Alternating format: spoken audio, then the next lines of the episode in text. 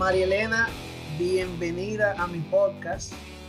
Eh, para el que no sabe, mucha gente, la gran mayoría de gente que al principio va a empezar a escuchar esto es de San Pedro de Macorís, de mi pueblo. Marilena y yo nos conocemos de San Pedro de Macorís desde hace, uh, yo ni voy a decir. yo ni voy a decir, pero nos conocemos desde hace mucho y yo, al momento de yo pensar en el podcast, yo dije, María Elena es la historia más inspiradora que yo conozco personalmente. Yo nunca he tenido relación, una relación con una persona que haya pasado por lo que Marilena pasó. Y, y yo quiero que ella sea mi primera, mi primera, mi primera entrevista. Y por eso le tiré con muchísima vergüenza, que tengo vergüenza ahora mismo también, porque yo no soy, yo no soy de ese tipo de gente que, que no sé, Marilena, tú no, tú así alguna vez. No, Vitico, tú no jodes, no te gusta molestar a nadie. Con muchísima vergüenza te tiré y, nada, y gracias por aceptar la invitación mía para estar eh, este, aquí en mi podcast. En el primero. En el primerito. pues Mari, eh, cuéntanos un poquito de ti.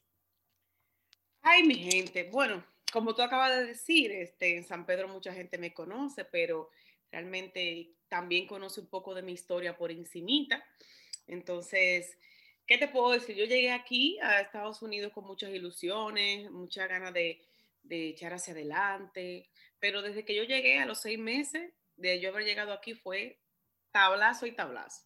Yo llegué casada con el papá de mi hija, a los seis meses cae preso. Yo no tenía mi mamá, ni papá, ni nadie aquí amigos que aparecen, que son amigos que tú puedes durar par de días en una casa, pero después de par de días tú sabes lo que pasa.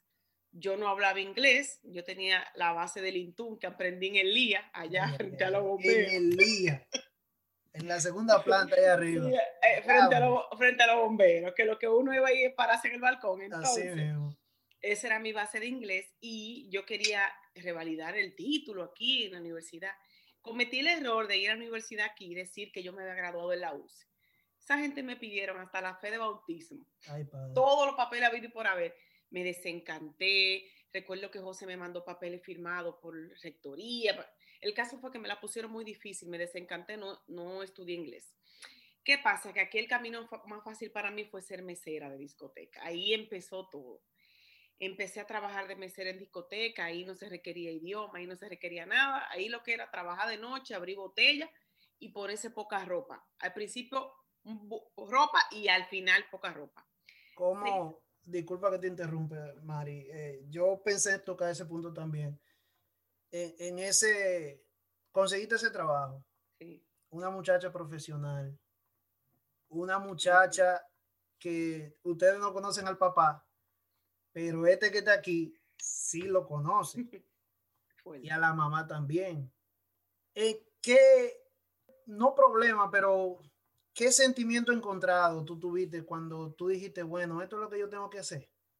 Mira, Vitico, fueron, yo sufrí mucho, porque por más que mi papá y mi mamá me decían, hija, búscate otra cosa, no, búscate otra cosa que hacer, yo sabía que ellos me lo decían con el dolor de su alma y con la vergüenza de, de, ya que ellos sabían que yo que me habían pagado una universidad y que yo había venido supuestamente a estudiar. Pero aquí hay que venir a Estados Unidos para tú darte cuenta de que aquí hay que trabajar en lo que tú encuentres. Así en lo que se encuentre. Yo pude haber buscado otro trabajo, pero al yo ver que yo ganaba dinero fácil de noche, eh, para mí fue más cómodo. Yo me sentía como en mi zona de confort. Y no te voy a decir, yo me avergonzaba porque no fue ni una, ni dos, ni tres que yo me encontraba con los muchachos del colegio, que yo iban a la discoteca, ¿sabes? Eh, allá está Mari, vamos, y yo me sentía como, ellos vienen aquí de vacaciones y, se encuentran conmigo, viendo como tú, como tú dijiste, que venimos de estudiar, que, hemos crecido juntos y nos hemos desarrollado.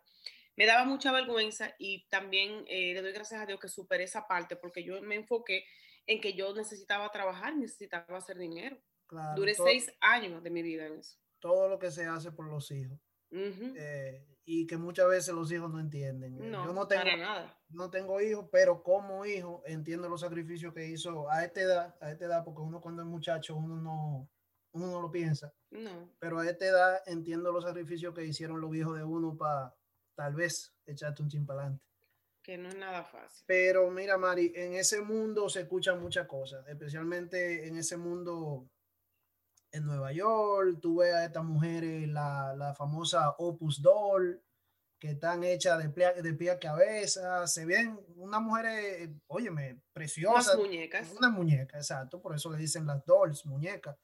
Una, una cosa fuera de, de, del, del otro mundo ese movimiento que hay ahí adentro, muchas veces eh, las mujeres en chapeo, las mujeres en otras cosas tal vez un poquito ilegales, tal vez... Es difícil, Vitico, porque por fuera se ve muy bonito. Yo llegué ahí como una corderita, o sea, el mundo de ser mesera eh, es como el mundo de la calle de los tigres, tú tienes que josear. En, en, la ser mesera de discoteca, tú tienes que buscar la manera de ser atractiva para tú tener clientes, porque el cliente cuando va a una discoteca, escoge la mesera que lo va a atender. Y si le gusta o no le gusta, o depende cómo se vea, es que la, le dice, yo quiero esa mesera. Y ahí no era por sueldo, era por lo que tú vendías, era comisión, ahí no había sueldo. Ya, ya, era cuánta botella el tipo explotaba y, y tú ganabas de ahí. Y yo tenía, yo tenía la gracia de que en ese tiempo Robinson estaba en los Yankees, ah, Robinson se me aparecía en la discoteca, me ayudaba mucho y yo caí en gracia porque yo lo que hacía ella dice Robinson, ella se refiere al pelotero de Grande Liga, Robinson Cano, que también de nuestro pueblo y nos criamos en el entorno y todo lo demás. Exacto. Entonces, como estaba en los Yankees, iba con sus amigos, me llamaba a esas reservaciones, ya tú sabes.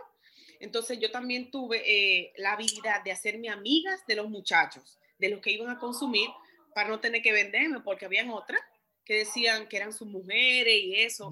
Y para mí esa fue mi, mi, camino más fácil a yo colarme. Ya, ya. Una propina típica de esos panas. Una propina típica. ¿Por dónde ronda una propina típica? Digo, mira, si yo te digo a ti que yo no me quise ir de ahí porque cuando yo, yo trabajaba en Guadalupe un día a la semana, los martes de Juca. Ahí yo me hacía en una noche 300, 400, una noche. En una noche. En una noche, pero en Vintage, cuando me tocaban esos paris grandes, que ahí ah, iban peloteros, capos de toda la índole, eh, las propinas eran de 500 dólares. una sola mesa. Una sola mesa. Y yo me iba para mi casa con algunos 2 mil dólares en una noche. Ay, padre. 2.500 dólares. Imagínate el fin de semana, porque yo empecé a trabajar más días. Ay, padre. Oigan, país, mujeres, metan mano. Me iba, me iba bien. Es un, un, negocio, un negocio redondo, como quien dice. Pero luego de eso, gracias a Dios, saliste de eso.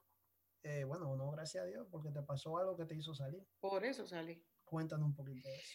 Yo intenté muchas formas de yo salir de esa vida nocturna por mis hijos. Yo, yo mandé al chiquito a Santo Domingo y yo sufría tanto. Y solamente es la segunda vez que voy a decir esto.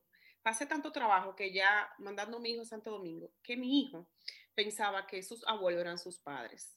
Él no me identificaba a mí como su mamá y cada vez me sentía como una extraña. estaba muy chiquito. Muy chiquito, entonces yo lo que hacía era que mandaba dinero, pero le faltaba mi presencia. Todo eso yo lo he aprendido con la mentalidad que tengo ahora, porque en ese momento, si te digo, yo lo que trabajaba y vivía esa vida nocturna, fumaba, bebía y la pasaba de que bien. En el 2016, en octubre de 2016, me gradué de esteticismo tratando de buscar alternativas. Una, una segunda opción, sí. Vitico, y cuando yo vi lo que me iban a pagar en un spa y lo comparé con lo de la discoteca, no lo dejé. Claro. ¿Y, quién lo deja? ¿Y quién lo deja? Sí. Porque había una noche que me iba mal, pero había otra que me duplicaba un mes. Claro. Entonces, en octubre de 2016 me diagnosticaron con cáncer, que ahí fue o te quita o te quita, porque ahí no había remedio. Claro. Y no había remedio, me diagnosticaron. Fue algo un poco difícil porque aquí los doctores no pensaban que yo tenía cáncer por mi edad y porque en mi familia nadie había tenido cáncer. Fue un diagnóstico de un año que era un quiste, entre, entre, entre paréntesis. Yo volví al médico, o sea, ahí fue que me hicieron las pruebas y salió cáncer, porque ellos no querían. ¿Tú te chequeabas tú misma, así, yo el tacto y, y te descubriste eso? Yo misma me descubrí esa bolita. Bolita que cuando fui al médico me dijeron que era un quiste, al año me la sentí un poco más grande y volví. Y ella no, que la doctora decía, es que es imposible que tú tengas cáncer, pero yo te voy a hacer las pruebas. Imposible. Sí. O sea, el ser humano se equivoca en cualquier lugar porque ella se equivocó conmigo. El cáncer no tiene edad. Tú te Ay, Dios mío, yo ni me imagino eso, Marilena. que te digan, no, no, es imposible, y tú sigas tu vida normal, normal, porque tú, tú seguiste por un año normal, y después te chequeaste y, bueno, y ahí fue donde salió. Eh, tiene que ser, tiene que muy ser difícil. Pero claro, y más que, óyeme, yo le miento hasta la malla al doctor, porque ¿cómo usted me dice que yo estoy bien y, y yo he vivido con esta vaina aquí adentro por un, por X cantidad de tiempo? No, esto era para resolverlo de una vez. Cuando yo empecé a investigar lo que era el cáncer, yo quedé fría, porque el cáncer es pus. El cáncer es una bolita de pus y el, la pus donde está es, se pudre todo. Yo duré un año, el cáncer que yo tenía era el más agresivo de mama de todos, el más agresivo. Y cuando esa señora me dijo que yo tenía cáncer, yo quedé fría pero ella estaba más preocupada porque ella decía, bueno, desde un año ya tiene la bolita, entonces ha pasado un año completo, ¿qué etapa la tendrá ella? Y ya, hasta que no me echaron las pruebas, pero ella me dijo, tú puedes ser que tengas etapa 3, el cáncer solamente llega a etapa 4, que es la terminal. la terminal. Eso fue algo, Vitico, que eso fue una catástrofe. Me yo me quité lo, doble mastectomía, yo no tengo senos.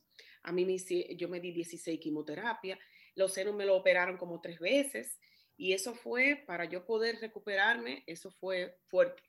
Porque no es el cáncer, fue el tratamiento. El tratamiento y la depresión y la autoestima. Eso te iba a preguntar. El, el, el momento donde tú, donde tu mente comienza a maquinar cosas, porque uno ya, imagínate tú, uno le tiran un diagnóstico así y ya uno no se va para lo más, para lo más bueno, uno se va lógicamente para lo peor que pueda pasar.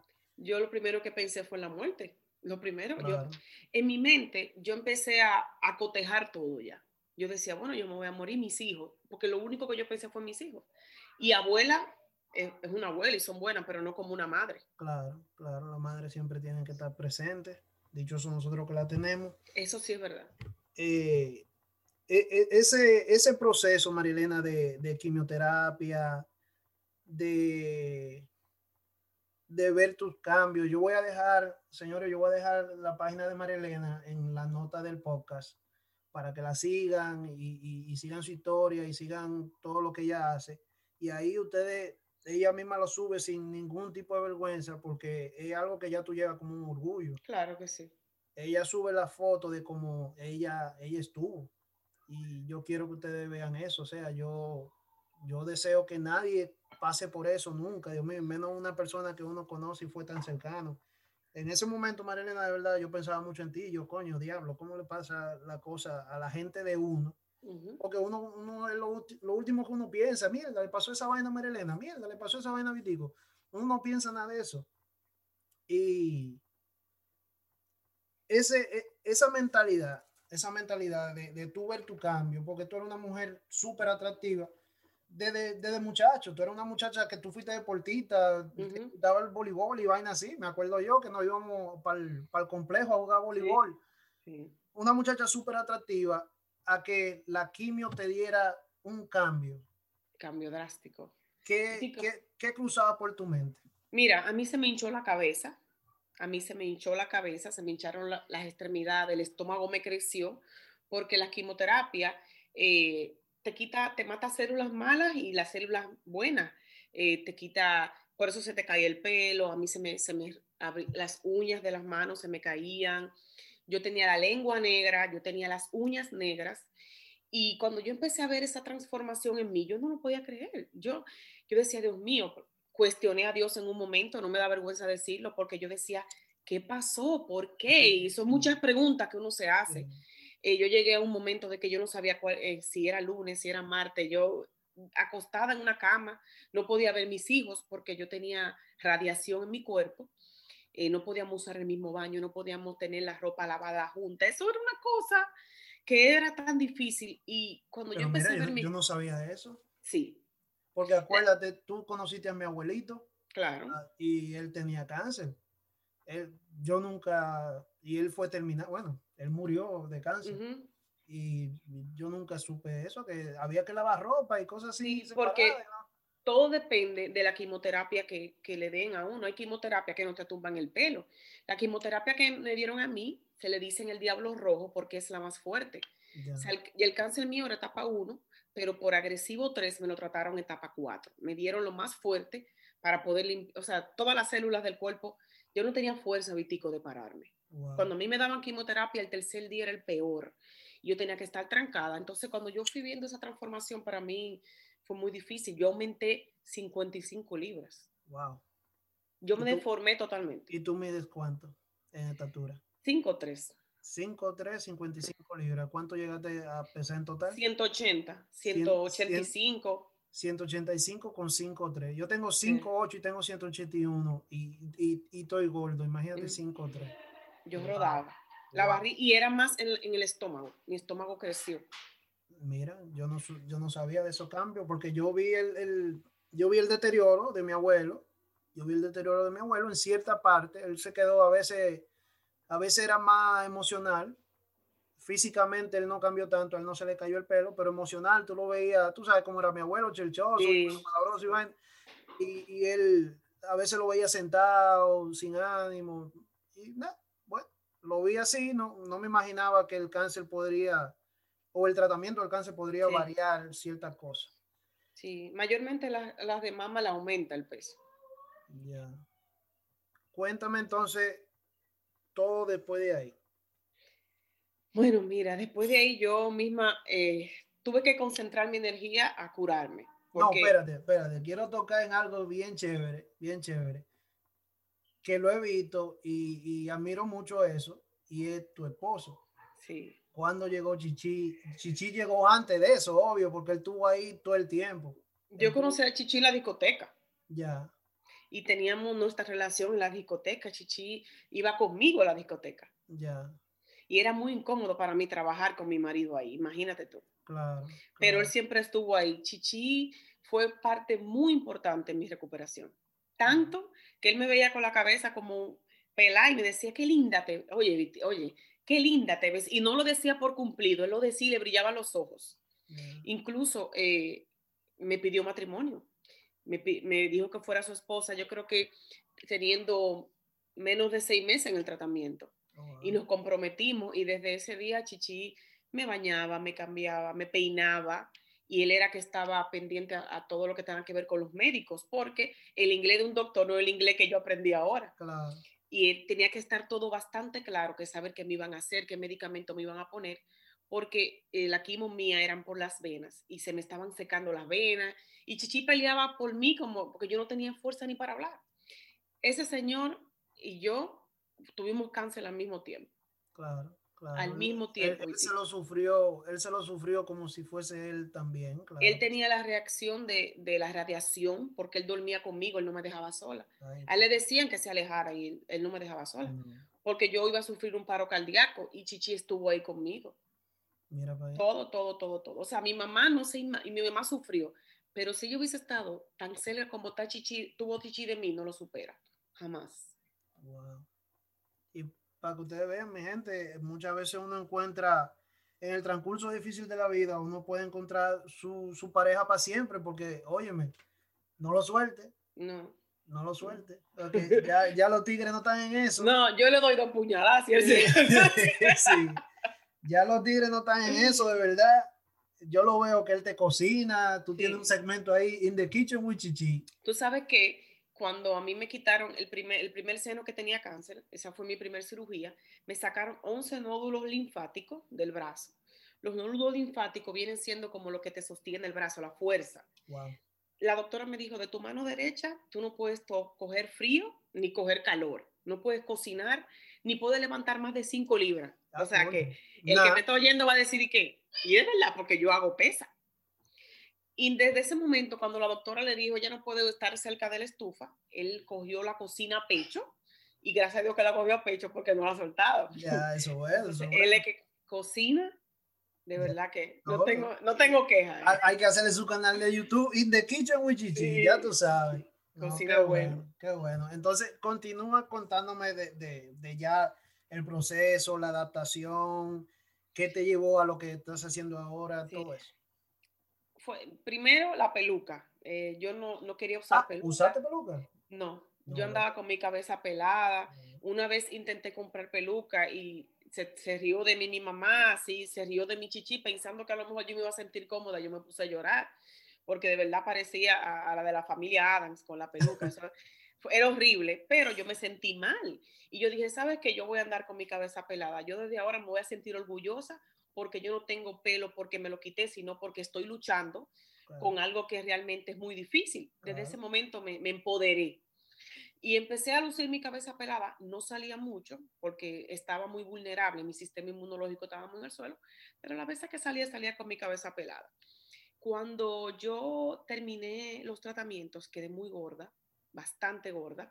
Yo no me ponía mi ropa, no me ponía anillos ni nada.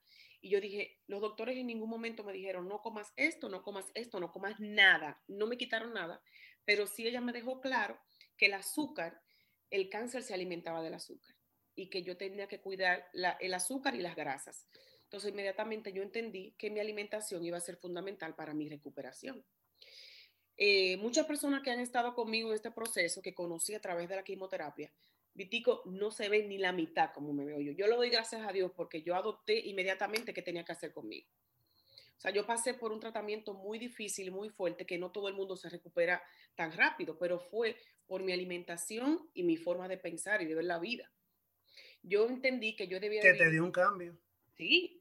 Que te dio, porque tú ahora una, eres una persona sumamente hay veces, hay veces que yo te veo y yo digo, coño, pero María Elena, Dios mío, no se aburre. Tú son las 6 de la mañana y tú, te, y tú estás encendida. Ahora, también es un lado, es un lado que tú le veas a la vida ahora que tal vez yo no se la vea. Porque, óyeme, yo me salgo de una así y yo, le, coño, todos los días yo voy a amanecer que el sol, el sol es lo más lindo del mundo. Vitico, es, es una pasión que ya, yo tengo una pasión con esto porque yo le he cambiado la vida a muchas personas porque le explico lo que es comer saludable. Y cuando tú, yo siempre digo, tú no tienes que chocar con una pared para tú darte cuenta de muchas cosas y hacer muchos cambios en tu vida. Yo aprendí a vivir, yo no le, no le dedicaba tiempo a mis hijos y tengo que decir esto, yo decía antes que mi prioridad eran mis hijos y era mentira. Yo no iba a la escuela, a la reunión de la escuela de mis hijos yo no lo llevaba al médico. Yo no estaba presente en sus vidas porque trabajaba de noche y dormía de día. Y una de las cosas que yo aprendí a valorar era que yo quería estar con ellos y le pedí a Dios otra oportunidad para yo estar con mis hijos y dije, no la voy a desaprovechar. Porque yo, o sea, yo me río, yo siempre estoy pendiente a lo que hago, pero el cáncer puede volver en cualquier momento. Dios no lo quiera. yo estoy bajo remisión, de hecho ya el miércoles tengo otra vez la cita, pero yo tengo que que darle un cambio a mi vida, porque Dios, cuando tú, cuando Él te manda la lección y tú no aprendes, te la repite. Claro. Y yo no quiero repetir eso. Entonces empecé a darme cuenta de que tenía que cambiar algunos hábitos. Yo inmediatamente dejé de tomar, de fumar juca. Yo fumaba mucha juca, mucha. Y cuando te digo mucha, fumaba en mi casa desde que comía, en el trabajo, a toda hora. Y Chichi también. Fumábamos mucho. Dejé de tomar eso, Eso es puro químico.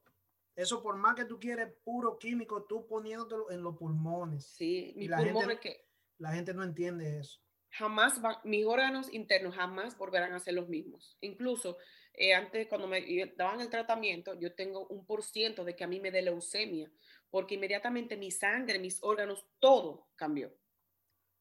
Entonces yo empecé a cambiar y darme cuenta de eso, y y no solamente cambié yo, cambió Chichi. Chichi mide 6'3 y pesaba 300 libras. Mi hija tenía azúcar en sangre, tenía el cuello negro, bajó 35 libras y yo empecé a buscar cosas. Eh, yo no, yo no conocía lo que hago ahora, que era Herbalife. Ese producto tiene 40 años, pero yo no sabía. Entonces yo quería hacer algo que me dejara en mi casa y que me ayudara a bajar de peso. ¿Cómo tú empezaste ese, vamos a llegar al Herbalife, pero cómo tú empezaste a hacer dieta de antes? Sí, yo empecé a ir al gimnasio y a comer saludable, pero yo tenía que limpiar mi sistema porque los esteroides no me dejaban bajar. Mira, Vitico, yo hacía hasta vuelta maroma y yo no bajaba de peso. Nada, nada, porque yo sinceramente opté, yo decía, no, que yo no puedo estar bebiendo nada, yo tengo que hacerlo de la manera natural, yo estaba enferma. Yo estaba enferma. Entonces, después de ahí fue que me di la oportunidad con esos productos y empecé, empecé a bajar de peso. Y dije, ah, no, pues espérate.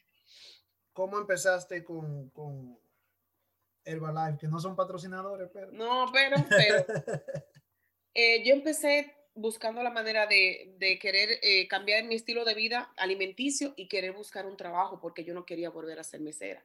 Yo no quería ni ser mesera ni irme para trabajar para la calle. Porque ya yo quería disfrutar mi familia. Entonces, como yo veía que con eso tú trabajabas desde un celular y yo no tenía ni computadora, pues entonces yo empecé, hace como tres años, empecé a hacer eso, pero empecé conmigo. Yo fui el experimento y mi familia. Tú comenzaste a probar los productos, a X cosas, esto me, me va bien, esto me va mal empezó a crecerme el pelo, yo no tenía pelo, empecé a tomar colágeno, empecé a hacer un sinnúmero de cosas que el producto me ayudaba y yo empecé a compartirlo en las redes sociales, que era lo único que yo tenía, Instagram. ¿Eso funciona, Marilena, más para las mujeres o funciona más para los hombres? Para los dos, igual. Porque yo, porque yo vi a Chichi, que Chichi bajó. 100 libras. 100, 100 libras. Obvio, hay que hacer sus ejercicios porque no hay nada, óyeme, la comida, Exacto, exacto. Hay algo, hay algo que yo lo digo. Hay que hacer, comer come bien y hacer sus ejercicios porque nada va a pasar solo. Cualquier, cualquier suplemento alimenticio que tú hagas tiene que combinarlo con buena alimentación y ejercicio. Claro.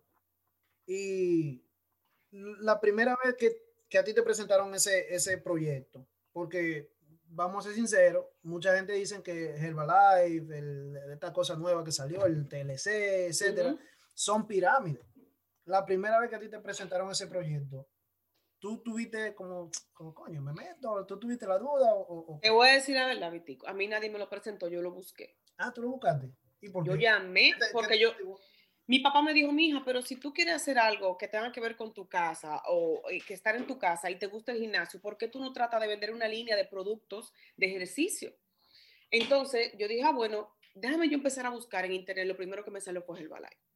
Yo llamé a Herbalife, me dijeron, no, tú tienes que buscar un, patrocinador, alguien que esté, que tú puedas con el número de ID filmarte por debajo de esa persona.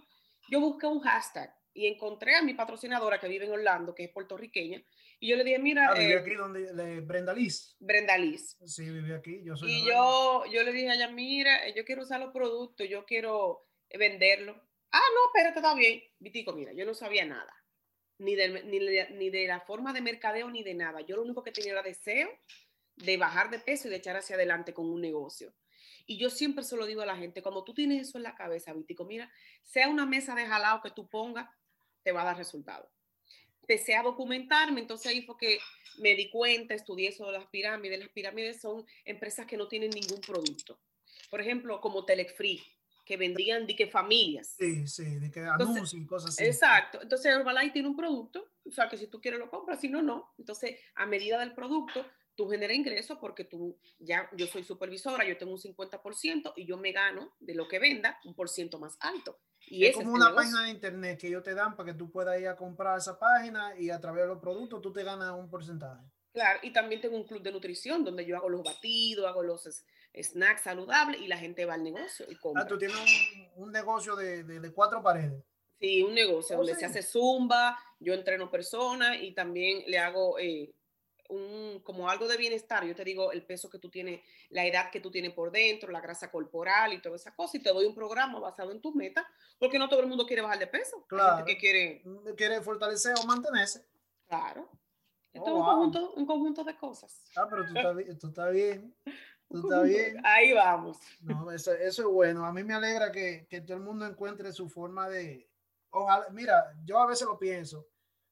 No Herbalife, porque, qué sé yo, a mí no me, no me llama la atención. Pero me han ofrecido eh, vender así, vender como desde la casa y, y mira, y este va a ser tu negocio y este, tú vendes desde tu casa, de tu celular, más nada.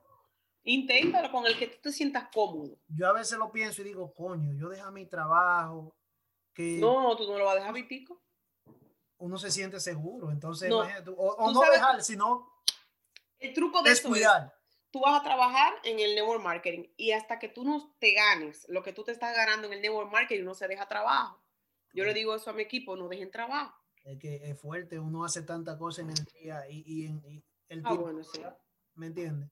Entonces yo lo he pensado muchas veces, incluso estudié para, para real estate y tampoco me he metido en lleno por eso mismo, porque real estate es comisión. Si tú no vendes, te jodiste. Sí, pero si no vendes, te jodiste. Y es muy bueno tú tener tu cuarto para tú pagar todo tu baño. Seguro. Seguro. Y eso es lo que piensan las personas, tu dinero seguro, tu cheque.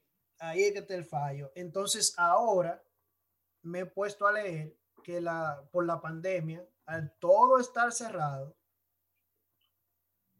las empresas que más ganaron son las empresas virtuales. La empresa a través del celular, la empresa a través de internet, la empresa... Y yo me he puesto a pensar, y es parte motivo de yo poner mi podcast. Ahora mismo a mí no me interesa hacer dinero con el podcast, pero quién sabe. Un futuro. ¿Me entiendes? Entonces yo dije, wow, venta, ventas virtuales, buenísimo, perfecto. A nosotros nos fue muy bien en la pandemia porque eh, Herbalife es esencial. El gobierno no para la venta de los productos porque es nutrición y comida. Y Federal Express es lo que no hace lo delivery a nosotros. O sea, nuestro negocio en la pandemia fue algo que catastrófico, increíble. Yo generé más dinero como nunca en mi vida en, la, en, en el toque de queda, la pandemia. Sí. Es es algo que de verdad que yo tengo, yo tengo que eh, comenzar a analizar ciertas claro, cosas. El futuro, Vitico. Es el futuro en realidad. En realidad, en realidad, eso de, de tener tienda, la compañía no quieren tener tienda que pagar luz, pagar aire, pagar eh, mantenimiento, no quieren tener nada de eso. Prefieren tener una página de internet y ahí vender todas sus cosas. Yo, Mari, de verdad, de verdad, yo te felicito mucho porque tú eres inspiración, no tanto para la edad de uno, pues nosotros estamos un chingo para adelante, pero para, para cualquier edad se puede hacer. Para cualquier edad se puede hacer. Tú eres inspiración de que, de que se puede uno caer o, tropezarse con algo que uno ni siquiera tuvo la culpa, pero tropezarse y, y levantar. Con más fuerza. Con muchísimo más fuerza, Marilena, porque el, el que te ve a ti dice, oye, me dice, wow, tú volviste a ser la misma Marielena, o sea, mejor yo digo que, porque antes tú eras fuertona, ahora tú estás totalmente fit, o sea, tú no tienes grasa casi, la página de internet de ella, mi gente, la voy a poner, la voy a poner en la descripción del, del episodio. Sigan a Marielena, que le interese el negocio, eh, síganla, eh, pregúntenle, Marilena, no sé si tú tengas un correo electrónico, si tú tengas... Eh, una página de internet que puedan entrar.